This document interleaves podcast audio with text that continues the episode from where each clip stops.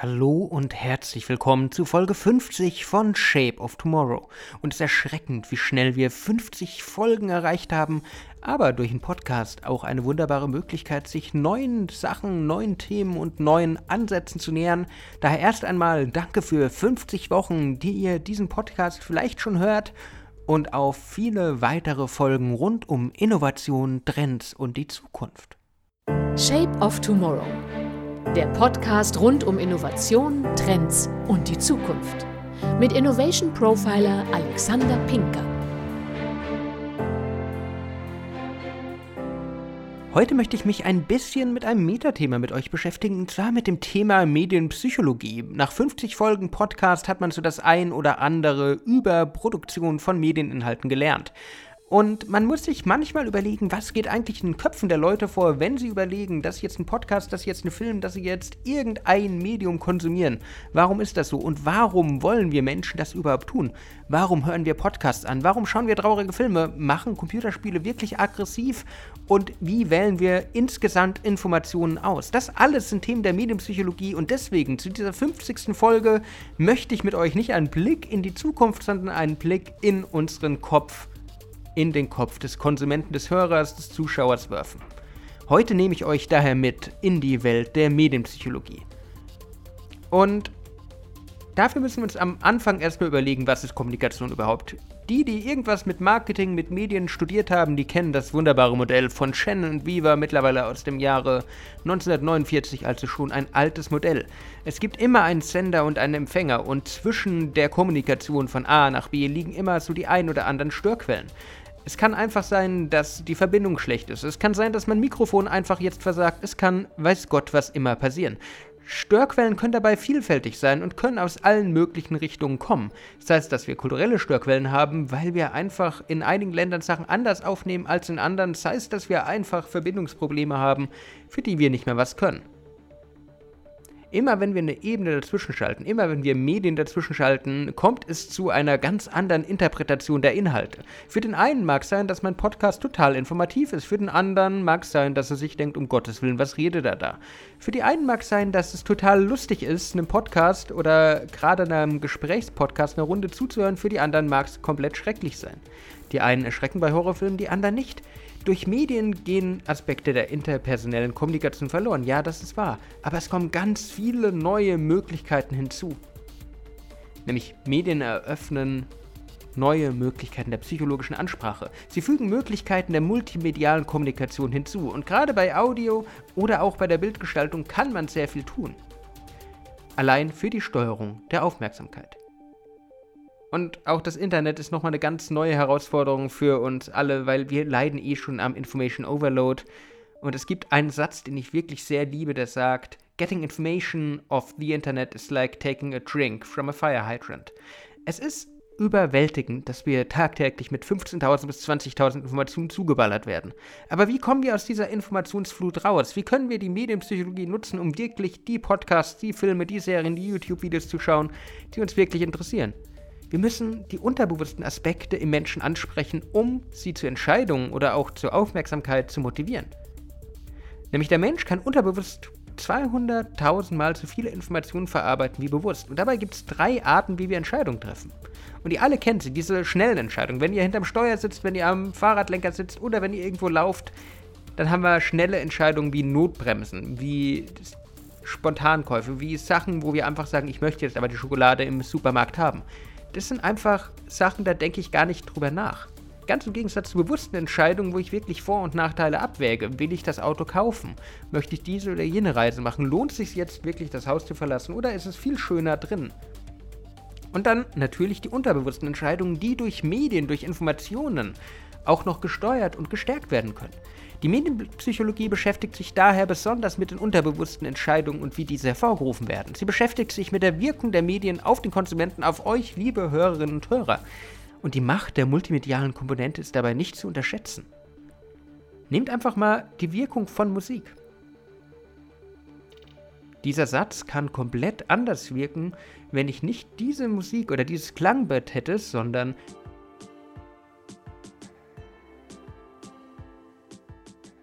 Dieser Satz kann komplett anders wirken, wenn ich jetzt diese Musik oder dieses Klangbett hätte.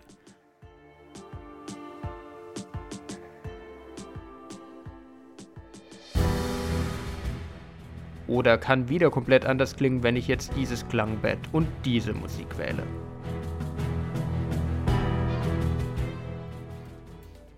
Musik, akustische Reize können gerade in Podcasts, können in der Gestaltung extrem viel mit uns und mit unserem Kopf machen. Aber was geht wirklich beim Medienkonsum im Kopf vor? Es gibt viele Theorien der Medienpsychologie, aber einige werden immer wieder vorangebracht. Und zwar die Macht des unterbewussten Wahrnehmens. Und vielleicht kennt ihr das eine oder andere Beispiel, wo das ist. Manchmal fokussiert man sich so sehr auf ein Thema, dass man im wahrsten Sinne den Elefanten im Raum nicht sieht. Und wenn ihr das Rätsel des Gorillas im Raum von Daniel Simmons gar nicht kennt, dann empfehle ich euch, schaut euch das mal auf YouTube an und schaut, ob euch irgendwas Ungewöhnliches auffällt oder ob alles doch nur ein einfaches Ballspiel ist. Im Audio kann man auch mit unterbewussten Reizen arbeiten, zum Beispiel wenn ich Spannung aufbauen möchte und jetzt diesen Herzschlag ganz leise in Hintergrund meines Audiostücks lege. Das ist eine ganz andere Art von Aufbau von Spannung, wo man unterbewusst den Thrill, wie man so schön neudeutsch sagen würde, aufbaut. Für Bewegtbild, für Videos nutzen viele Medien, Werbetreibende immer noch das Kindchenschema. Das Kindchenschema umfasst eine Reihe von kindlichen Körpermerkmalen, etwa große Kopf mit hoher Stirn, runde Wangen, und so weiter und so fort. Das nutzt man übrigens auch in der Innovation. Viele Roboter, wie beispielsweise Pepper, haben nicht umsonst große Augen, große Klubschaugen und einen großen Kopf. Sie sollen die Angst vor der Maschine, die Angst vor dem Neuen nehmen und sie niedlicher, kindlicher, unschuldiger wirken lassen. Auch die Wirkung von Farben kann man nicht abstreiten. Und ihr kennt das. Zum Beispiel, wenn ihr einen gewissen Grünton seht, denkt ihr bei Wasser automatisch an Mediumwasser beispielsweise. Ihr verbindet bestimmte Marken, bestimmte Farbkombinationen, wie bei eBay oder Google oder auch Cola wirklich die Marke mit dem Farbschema. Dafür gibt es ganz viele weitere Beispiele und auch Farben selbst haben nochmal einen Ausdruck. Zum Beispiel dieses warme Gelb spricht für Optimismus. Rot ist Abenteuer oder ist Tapferkeit. Dann haben wir Violett, das für kreative oder weise Leute steht. Wir haben Blau für Vertrauen, aber auch für Stärke. Und Grau oder Weiß für Klarheit und Balance. Emotionen spielen einfach in der Medienwelt eine riesige Rolle und Emotionen spielen auch in diesem Podcast eine große Rolle, nämlich ihr merkt es ja an allen Folgen, wie sehr ich für die Themen brenne. Und dieses Feuer, diese Begeisterung, die möchte ich an euch weitergeben. Das ist Mutmanagement im wahrsten Sinne des Wortes. Und zwar nicht Mut wie mutig sein, sondern Mut mit Doppel-O und D vom englischen Stimmungsmanagement. Das ist eines der meistgenutzten Theoreme in der Medienpsychologie, kommt aus dem Jahr 1988 von Dolph Zillmann und beschäftigt sich damit, wie wir bestimmte Gefühlszustände aufbauen. Gefühlszustände, wie wir sie zum Beispiel von Hollywood-Filmen kennen wer ist nicht immer wieder gerührt vom Start vom Disney-Film ab, oben, oder von Green Mile, oder von Titanic, oder, oder, oder. Es gibt einfach diese Filme, die bringen uns zum Weinen, zum Lachen, die sorgen für Gänsehaut, wenn wir sie sehen. Das klassische Mood-Management beschäftigt sich mit der Frage, aus welcher Motivation heraus wir überhaupt Medieninhalte schauen. Warum hört ihr Podcasts? Warum schaut ihr YouTube-Videos? Wie erreicht man Zuschauer, die eine bestimmte Stimmung mit mir verbinden wollen? Es liegt immer in unserer Hand als Konsument. Die Wahl des Mediums geschieht aber dabei unbewusst. Teilweise wissen wir einfach, wenn wir jetzt Abenteuer, wenn wir jetzt gewisse Sachen haben wollen, dann nutzen wir das. Wenn wir einschlafen wollen, hören wir diesen oder jenen Audiopodcast. Wenn wir Abenteuer, wenn wir weinen wollen, dann schauen wir diese oder jene Filme. Das kann man im Branding benutzen, um zum Beispiel den Thrill hervorzurufen, wenn ihr an das Lufthansa-Logo denkt. Es ist angelehnt an den Start einer Maschine. Und vielen Leuten kommt dabei die Reiselust, dieses die Maschine hebt ab, das Flugzeug hebt ab. Aber es ist auch psychologisch nachgewiesen, dass vielen Leuten beispielsweise beim Audiologo von Lufthansa, ich kann es leider aufgrund von äh, Copyright-Rechten jetzt nicht hier einbauen, aber dass vielen Leuten dabei auch ein bisschen mulmig wird, wenn sie an Flugangst leiden. Trotz allem helfen Musik, helfen Geräusche, uns in bestimmte Stimmungen, in bestimmte Richtungen zu bringen. Und jeder, der die Melodie von Star Wars jetzt im Kopf hat, denkt automatisch an Darth Vader. Die Kombination aus Bild, aus Ton, aus Geräuschen, aus allen möglichen Sachen hilft uns, dass ein Clip episch wird. Hilft uns, dass die Leute in die richtige Situation, in die richtige Stimmung kommen. Wenn ihr jetzt zum Beispiel die Musik oder die Effekte wegnehmen würdet aus Szenen wie beispielsweise von Avengers Endgame dann ist einfach was verloren. Und warum wir als Menschen so aktiv dabei sind, hat mit der Art, wie unser Körper auf den Medienkonsum reagiert, zu tun. Man kann nicht umsonst so gut bei Podcasts einschlafen, weil unser Körper fährt runter. Wenn wir einen Film einschalten oder wenn wir ein Audiostück einschalten, dann werden uns motorische Fähigkeiten zurückgesetzt. Es ist einfach so, dass wir komplett auf den Konsum ausgerichtet sind. Aber manchmal sind Medien so emotional aktivierend, dass wir einfach sehr stark reagieren. Zum Beispiel Horrorfilme.